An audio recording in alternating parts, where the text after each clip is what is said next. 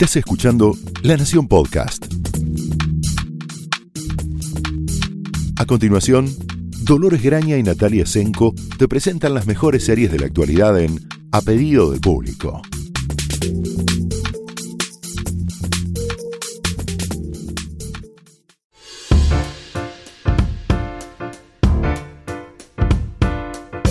Hola, bienvenidos a un nuevo episodio de A Pedido del Público. Mi nombre es Dolores Graña. Hola, yo soy Natalia Senko. Y hoy vamos a seguir eh, explorando eh, las muchas maneras de la nostalgia televisiva con varias Mm. series ambientadas en distintas épocas a la nuestra. Empecemos por la más exitosa por varios Sí. kilómetros. ¿Acaso uno Sí. de los grandes fenómenos de la cuarentena que es Cobra Kai? Definitivamente, sí.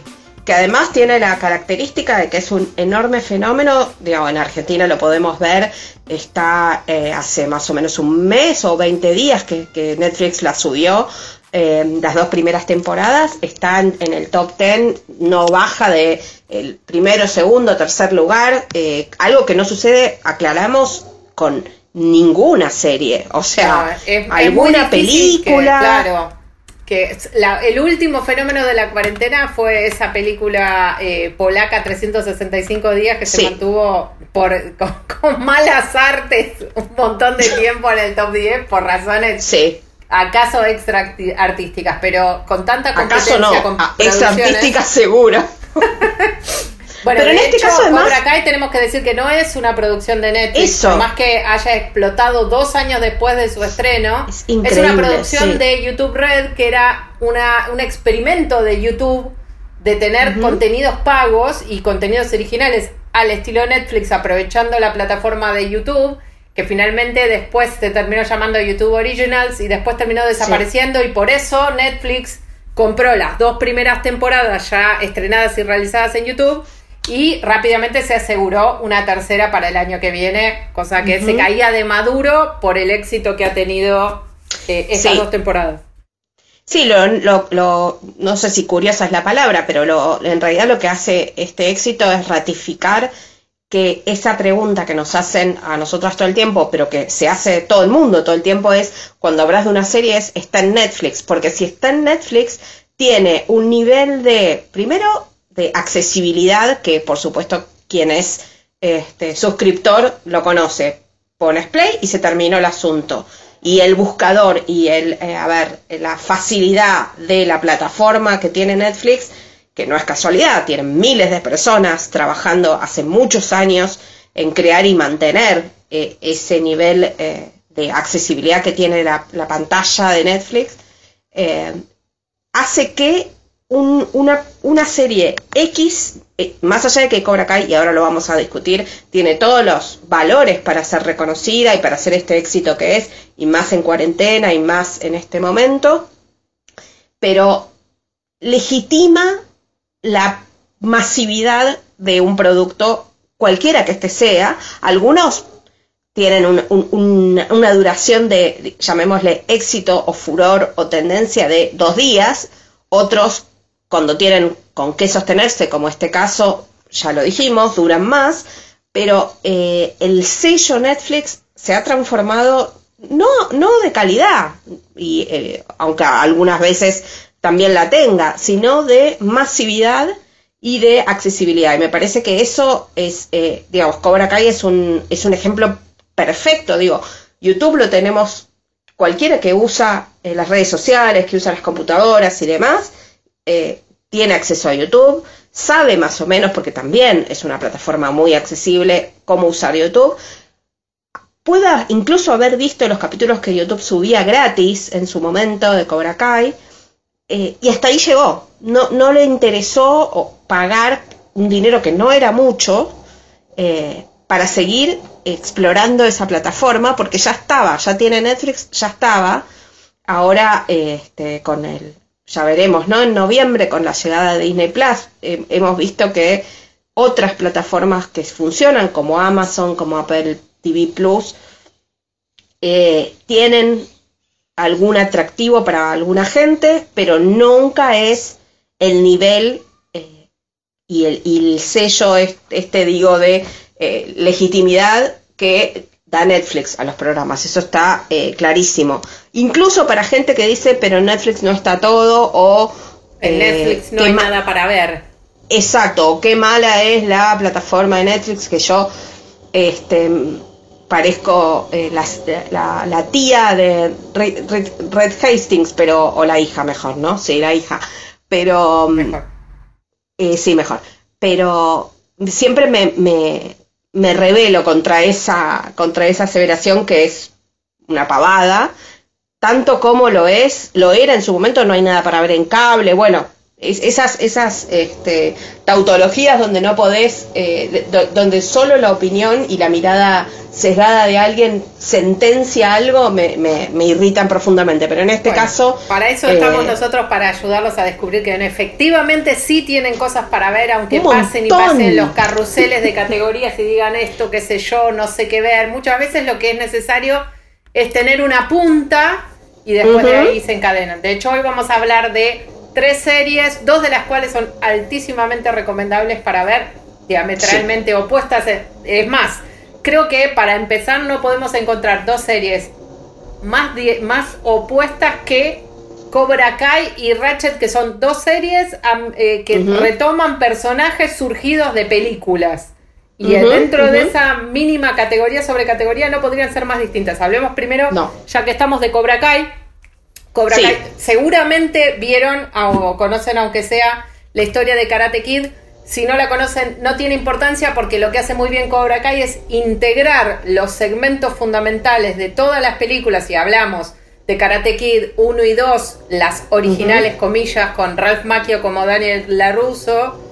Y las que vinieron después, que seguramente van a entrar a tallar en las temporadas siguientes eh, Will Smith, de hecho, es uno de los productores porque fue el productor de una, un relanzamiento que hubo hace algunos años con su propio hijo como el nuevo Karate Kid, que transcurría en Japón, no en Estados Unidos como en este caso. Bueno, en, realidad sí, en China y en China Jackie, Jackie, Jackie, Chan Jackie Chan como el sensei de reemplazando sí, el señor Miyagi, ponele, ponele, ponele, O sea, no estaba mal, pero eh, en fin, no tenía la, por lo menos para, para quienes eh, éramos eh, jóvenes, niños, cuando se estrenaron las originales, no tenía esa magia, no tenía, este, bueno, justamente esa original, originalidad en su momento eh, Karate Kid fue un éxito global tremendo, hecho con muy, un presupuesto muy modesto para Hollywood y fue este, enormemente exitosa, eh, creó una fiebre de la idea del karate, de, las artes marciales, de incluso hasta del pensamiento orientalista, digamos, eh, en, Estados Unidos, desde Estados Unidos hacia el mundo, como, o desde Hollywood en realidad hacia el mundo, como suelen pasar a veces esos eh, movimientos culturales, digamos, no, no, del todo genuinos, sino fabricados por, por el cine, básicamente en ese caso, eh, con un, un, protagonista que era Ralph Macchio, que hacía de Daniel LaRusso, eh, como el, la clásica historia del el chico fuera de su elemento, mudado de New Jersey a California, donde este, era eh, objeto del bullying eh, y, demás abusos de parte de sus compañeros de secundario, bueno, eh, en principal por unos karatecas liderados por este personaje que era Johnny... ¿Cómo era? Johnny, Lawrence. Que era el alumno estrella del dojo como se llama las escuelas de karate, el dojo Cobra Kai, que es, de hecho, en la serie el centro, a diferencia, por algo no se sigue llamando Karate Kid, y esto es importante para entender el atractivo de la serie, la serie no se llama Karate Kid, sino se llama Cobra Kai. El Exacto. protagonista es precisamente el la némesis, digamos, de Daniel Laruso en, en, las películas, que era este Johnny Lawrence, que era el alumno estrella de un sensei bastante sanguinario, que también lo vemos en la serie, y el modo en el que este, este ya cincuentón, diríamos, no cuarentón, empieza a tratar de recuperar su vida y como siempre el karate es el eje de su recuperación para los dos. En este momento, bueno, Daniel Larusso es un empresario exitoso con múltiples concesionarias en California. Johnny Lawrence es un perdedor, como se dice bastantes veces en, en, la serie, que por una serie de medio casualidades logra conseguir el dinero para reabrir su dojo y comenzar como sensei y como maestro reaprender las lecciones que su mentor le enseñó mal. Digamos, hay un lindo eje en la importancia de los maestros eh, y de ser un maestro siempre para los demás, por más que tengas tus propios maestros, que es muy interesante. Es la historia de los maestros que van a ser, obviamente, este Johnny Lawrence y Daniel Laruso, que rápidamente va a volver en su rivalidad con, con su ex enemigo a tratar de continuar en la senda del señor Miyagi, que ya ha muerto hace muchos años, obviamente, pero que logra aparecer a, a, través de eh, muy hábiles imágenes de archivo que lo ponen en, en la historia de vuelta y su, y su legado. Y es también la historia de sus alumnos, de los próximos Karate Kids. Sí, digamos eh, que está bien, muy bien armada la serie para, por un lado, atraer e interesar a los nostálgicos, eh, a los que, eso, como decía antes, éramos niños y, o, crecimos o eh, escuchamos hablar de Karate Kid, la original, y en el sector hijos de o protegidos de, alumnos de, a el público adolescente, joven, niños de hoy, que pueden estar eh, entusiasmados con ver una serie que en gran parte retrata a personas como ellos, a jóvenes como ellos.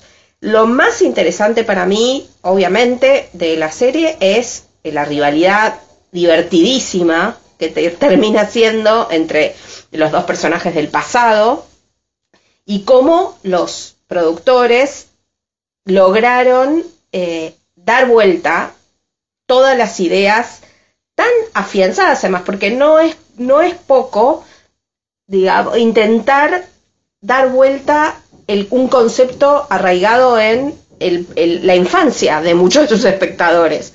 O sea, todos crecimos con Johnny Lawrence es el malo, es el, es el que hace bullying, es el acosador, es todo esto, y Loruso es eh, el pobre niño que logra el gran triunfo sorpresivo después de haber sido humillado y demás. La serie dice otra cosa.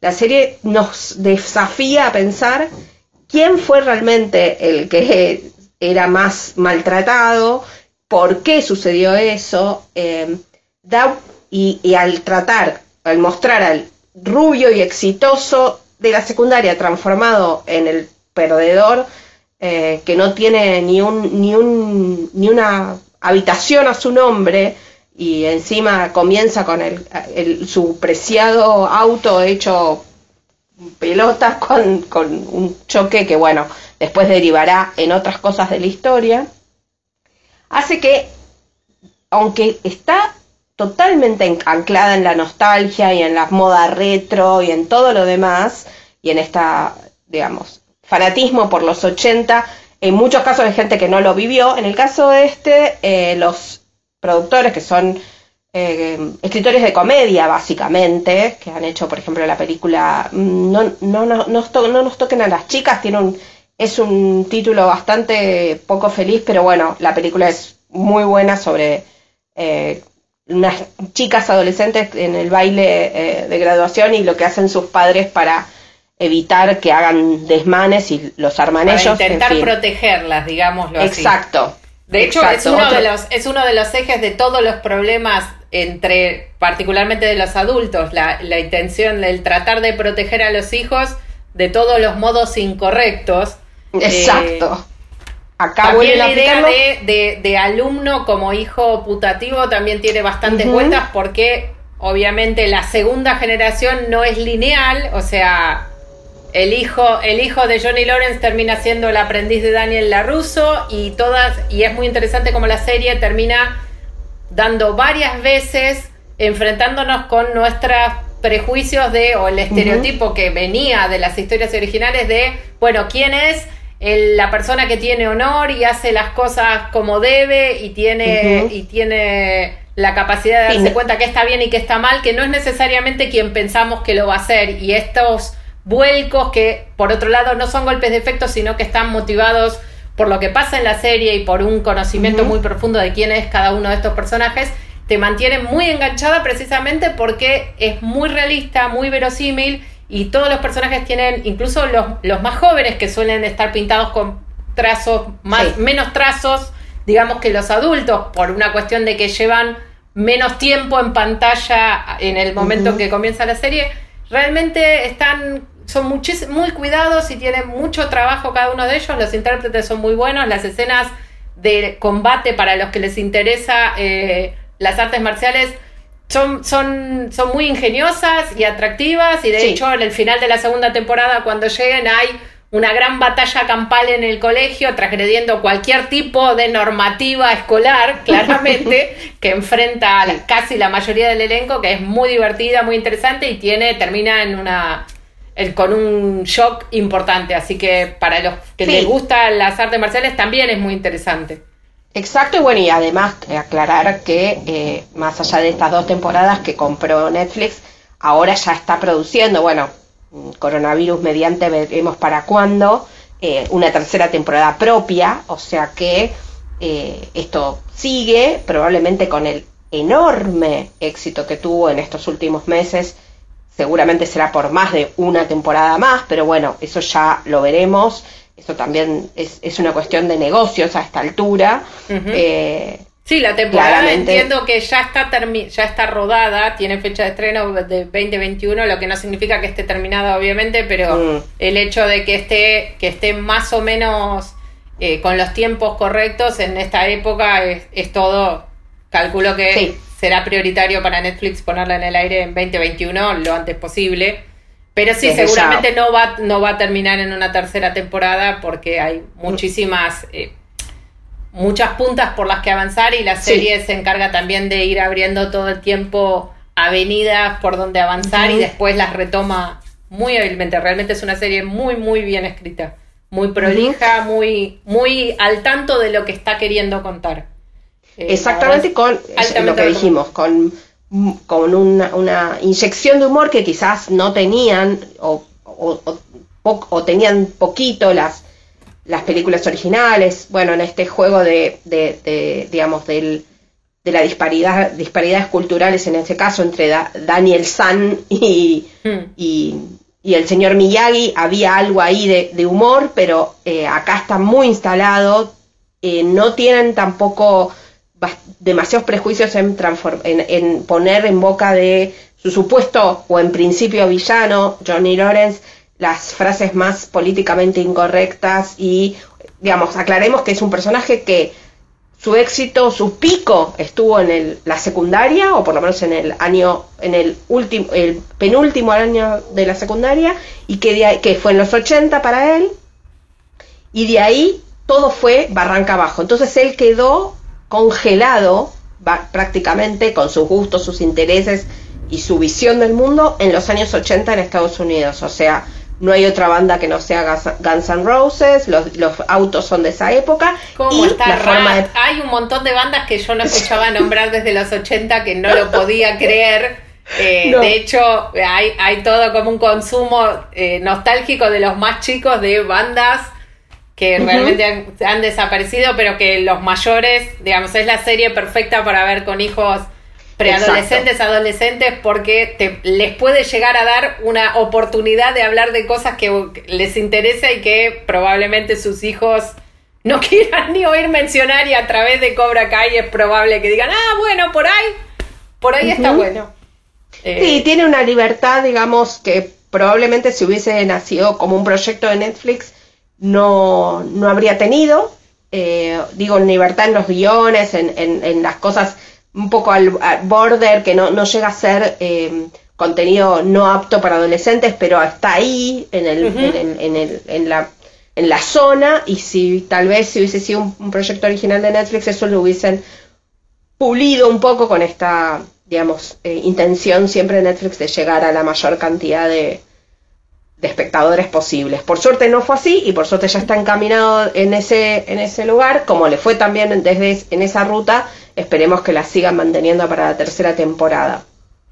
De todos modos, esto que digo de la intención de Netflix de ir con el medio mundo a pescar la mayor cantidad de ojos, suscriptores, eh, espectadores o público, como, como quieran decirlo, eh, a veces les sale por la culata, digamos. Sí, no, no creo, vamos a hablar ahora de un poco de Ratchet, que es otro de otra otra entrega de el universo el universo cinematográfico o televisivo de Ryan Murphy, cada día más grande.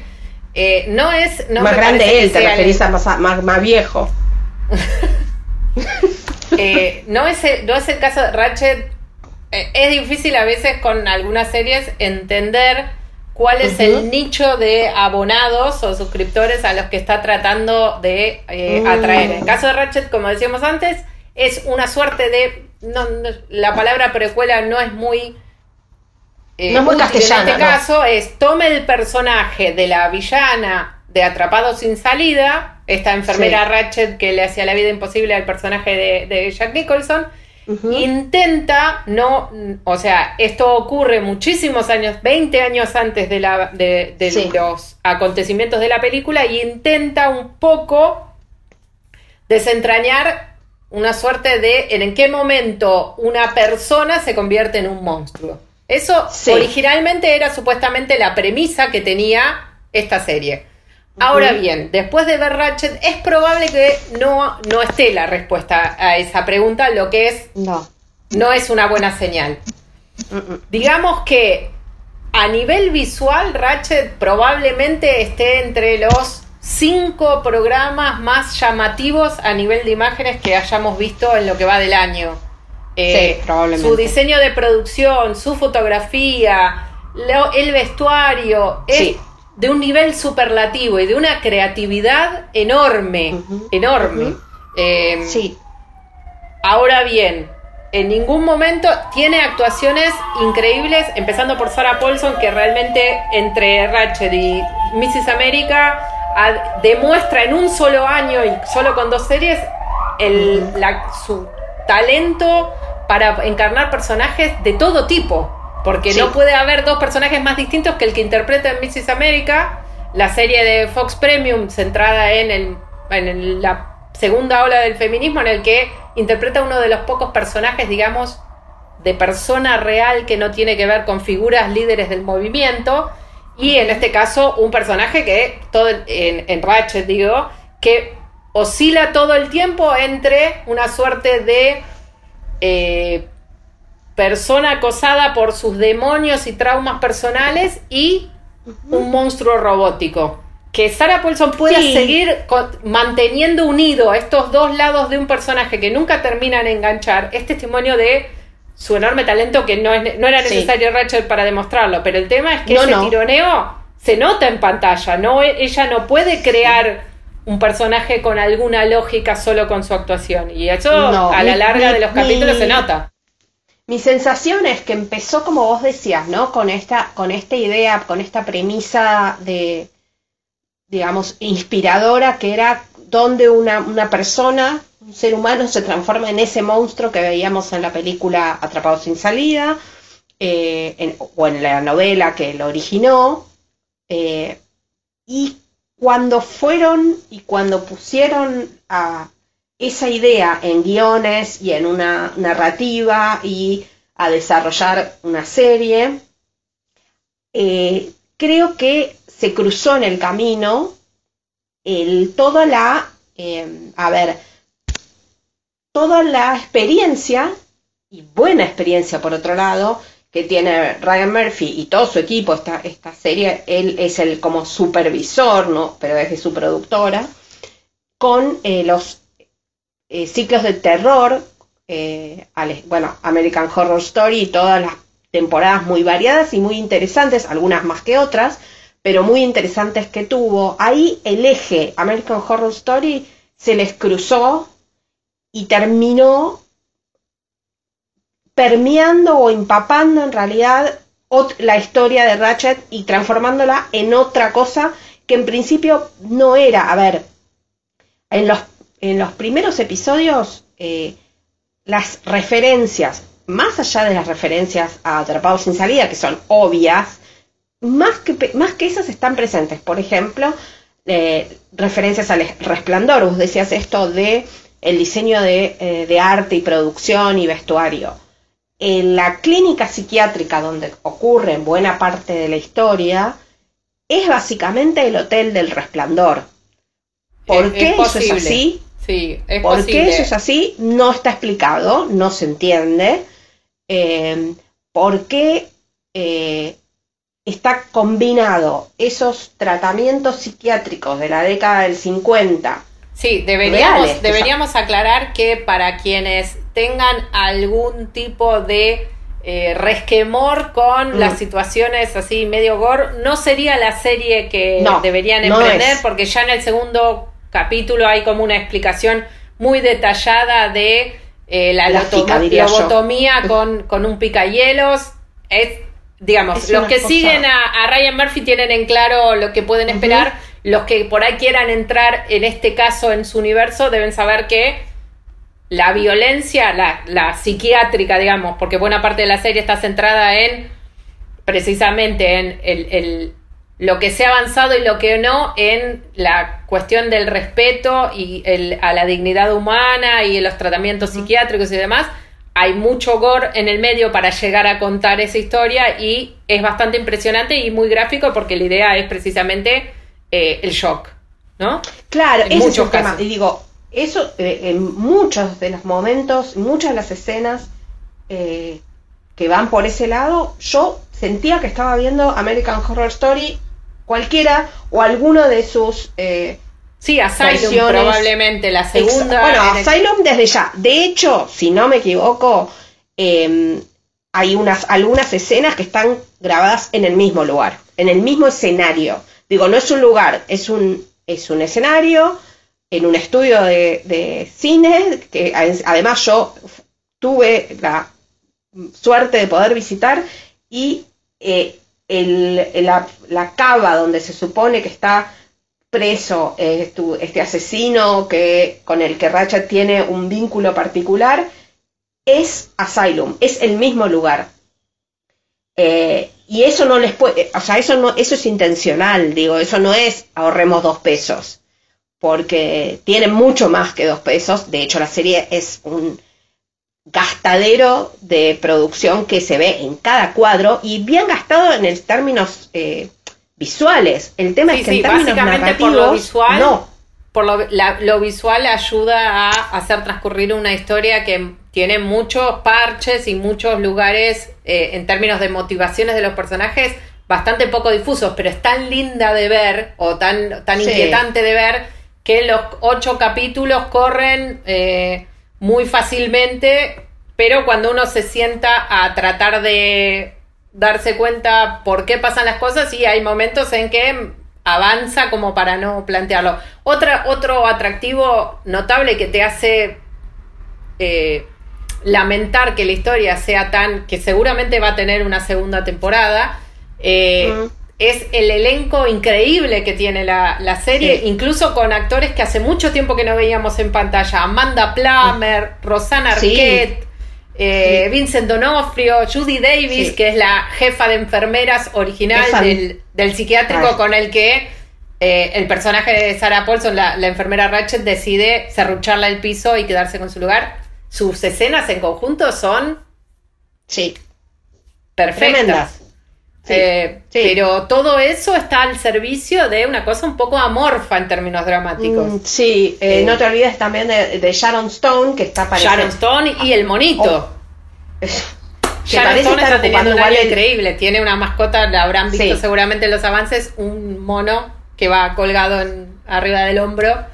En eh, fin es la verdad que es una serie como hemos hablado hemos dedicado muchos capítulos a hablar de, las series de Ryan Murphy precisamente porque su sensibilidad su estilo y su eh, capacidad de producción hacen que sea eh, una referencia en la industria y en lo que se produce. Y muchas veces esta, esta tendencia al exceso ya sea del exceso de sentimiento como al exceso de producción hace que en muchos casos, como no, este no es el caso de Hollywood, la serie anterior, su primera gran serie para Netflix, que era también un ¿y para qué? O sea, terminaba la historia y todo muy lindo, todo muy bien actuado, todo muy bien. No, no. Pero no, no, no me queda en claro qué es lo que debería estarme llevando de esto. Bueno, en el caso de Ratchet no, es esa situación, pero otra vez, hay, hay como una falta de foco que es difícil de atribuir a un solo factor. Eh, lo mismo pasaba, perdón, con The Politician, la otra serie de Netflix de Ryan Murphy, que, que, casi nos olvidamos que existe, pero existe. Sí. Tiene dos tiene más de una temporada, de hecho, sí. Exacto. Y también es un para qué y por qué. Otra de las características que unen a todos los productos de Ryan Murphy que vemos hace ya unos cuantos años, antes en su etapa pre-Netflix y ahora, es eh, que obviamente sabe elegir eh, perfectamente bien a los actores, que tiene una predilección por, los, por el teatro, por el teatro musical y por sus actores. Estaba Ben Platt, es el protagonista de The Politician y es un exitoso joven actor de Broadway. Eh, sucedía también, bueno, con eh, Lia Michelle en el caso de Lee. En este caso, el, el personaje del doctor Haverstone, no, Haverstead, bueno, eh, en, Ratchet lo hace también un famoso eh, actor de, de, Broadway. El doctor Hanover. bueno, ponele. Eh, el, actor se llama John John, John Bryan, Briones, Briones, Briones en realidad porque es filipino, de origen filipino, nacido en Estados Unidos y es muy conocido en el mundo del teatral de Estados Unidos porque uno de los protagonistas originales de Miss Saigon, eh, un musical exitosísimo en Broadway en la década del 80 y 90.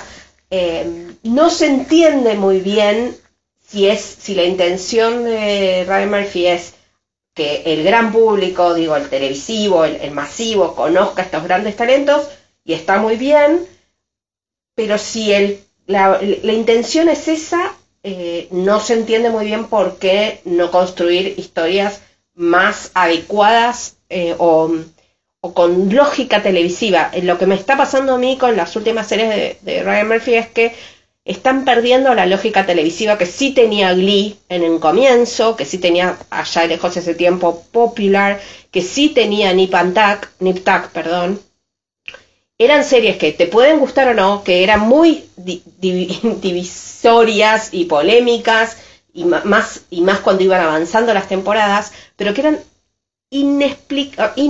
digamos, inseparables de su lógica televisiva, inseparables de el atractivo, la chispa que tiene que tener una serie para por lo menos atraparte en un principio, o llamarte la atención, o marcarte que estás viendo algo distinto a lo que has visto antes. En el caso de estas tres series que son muy distintas entre sí y que son, digamos, tienen diferentes grados de éxito creativo, como The Politician, como Hollywood y como ahora Ratchet, no le encuentro eso, no veo la, chispa televisiva, lo que veo es una cáscara rellena de gente, de, de gente muy talentosa que hace lo que puede con algo con lo que no se siente cómodo. Claramente no se siente cómodo, no. En The Politician el problema era el tono era problemático de por, por demás em, y no podían hacer mucho ni, ni Ben Platt, ni Gwyneth Paltrow, ni eh, bueno, en la segunda temporada, Judith Light, eh, Beth Midler, o sea, estamos hablando de los grandes, enormes nombres de la, de, la televisión y el arte y el teatro y el cine norteamericano que no podían hacer mucho con lo que les presentaban los guiones. Y acá está pasando un poco lo mismo. Sí, a veces esto ya lo hemos hablado, sobre todo en el caso de Ryan Murphy, pero también ocurre en otros casos. El, el, corsé más estrecho de la producción para la televisión abierta, acaso lo obligaba a tomar decisiones que en este caso Netflix no necesita tomar. Y hay veces que en algunos casos el, el, el, digámoslo así, no, no le permite como liberarse de los peores impulsos de en la duda más, en la duda más tramas, más gente, más cosas, más. que no necesariamente es mejor, a veces que es sin dudas más. y más grueso también, ¿no? Claro, bueno, obviamente. No hay tiempo para desarrollar un montón de las ideas que vemos originadas en pantalla. pero bueno. Y también porque siempre inclusivo, digo, y con esto pasamos también a Mrs. América, eh, siempre sus, guiones, sus historias tenían muchas de los temas y preocupaciones eh, que otros creadores pasaban de largo, digamos, la, atención a las historias eh, con personajes de, diversos de origen, de diversidad sexual, de géneros, siempre estuvieron presentes. Ryan Murphy también es el productor de Pose, que es una muy buena serie eh, sobre la experiencia trans, digamos, de alguna manera. No, de alguna manera no, es sobre la experiencia trans, pero digo, no solo es sobre eso. Eh, y acá, en las últimas por lo menos, eh, esa habilidad para presentar temas que siguen siendo complejos, que siguen siendo eh, no, no del todo representados, bien representados o representados de cualquier manera en, en las series. En el caso de las últimas tres, eh, su impulso siempre ha sido el más, mm, pero más en el sentido no de más personajes, más, más eh, matices, sino más solamente por más, como el, lo, lo, tan norteamericano de más grande es mejor.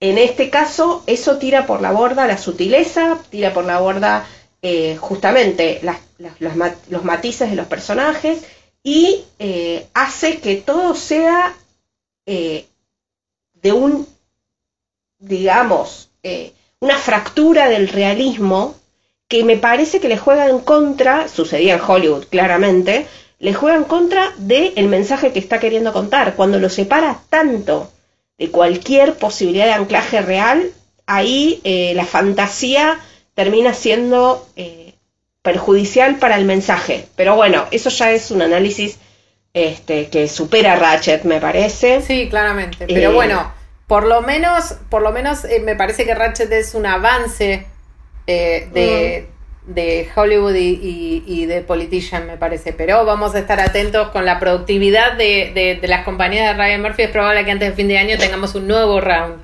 eh, para hacerlo. Ahora con la pandemia.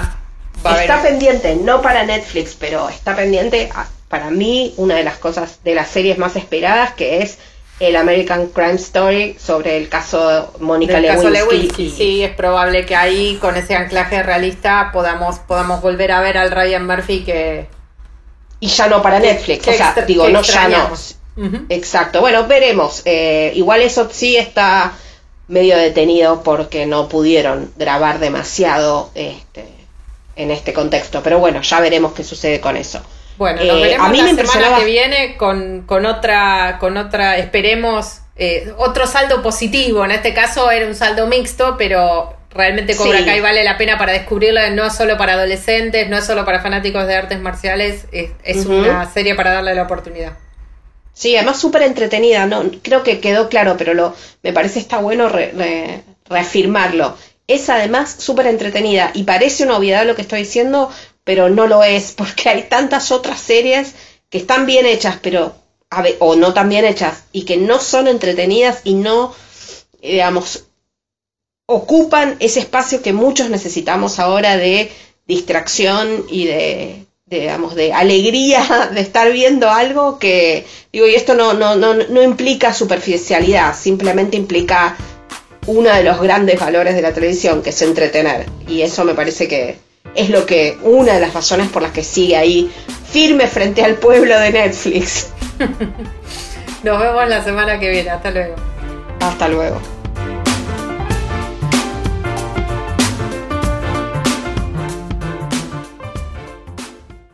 Esto fue A Pedido del Público, un podcast exclusivo de La Nación. Escucha todos los programas de La Nación Podcast en www.lanacion.com.ar. Suscríbete para no perderte ningún episodio. Estamos en Spotify, Apple Podcast, Google Podcast y en tu reproductor de podcast favorito. Seguí escuchando La Nación Podcast.